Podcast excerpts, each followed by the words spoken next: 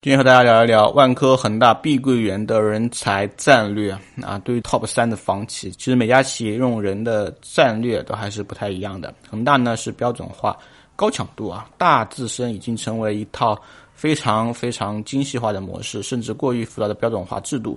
万科、中海等公司人才到恒大反而会难以适应。恒大工程线最有名的旁站制度，要求工程师在各项施工中必须全程旁站。只要施工单位开始干活，工程师就一定要站在旁边。只要发现未按照制度旁站，轻则扣除工资，重则直接开除。除了标准化之外，恒大的工作强度也是惊人的。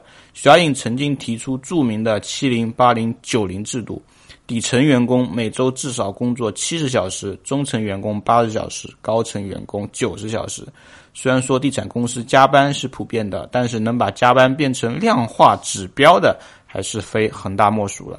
集权式的管理和文化限制了恒大在社招中对人才的吸引，但其似乎也并不在乎啊。相比较社招，恒大更关注在校生的发展，在薪酬和晋升方面给到他们很多机会。啊，万科来说，万科的文化是文化正，机会多。新动力校园招聘是地产行业历史最悠久的人才发展项目，十八年来为万科输送了上千位管理人才。万科不仅大量培养学生兵，也擅长将社招人才万科化。除了长达一周的新员工培训，万科还会不定期组织专项的企业文化宣讲、内部短期轮岗等，保障文化的传承和标准的统一。万科有着不成文的内部挖人机制啊，二线城市常会私下联系一些一二线城市的优秀员工，用更大的职权、更好的发展机会吸引他们调动。虽然没有互相约制，但是万科简单开放的文化保障了内部挖角的健康有序，这在其他公司是不可想象的。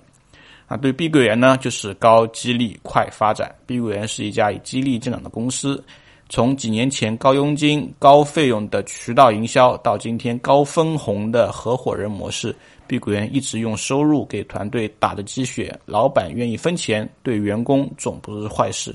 成就共享和同心共享是碧桂园分别在二零一二年和二零一四年推出的激励模式。成就共享主要针对于管理团队，当项目的现金流和利润指标达到集团要求，就可以获得高额的奖金包。同心共享则是项目跟投的合伙人模式，管理层强制跟投，员工自愿跟投。碧桂园甚至可以为员工提供低息贷款的配资，帮助员工用杠杆撬动更大的回报。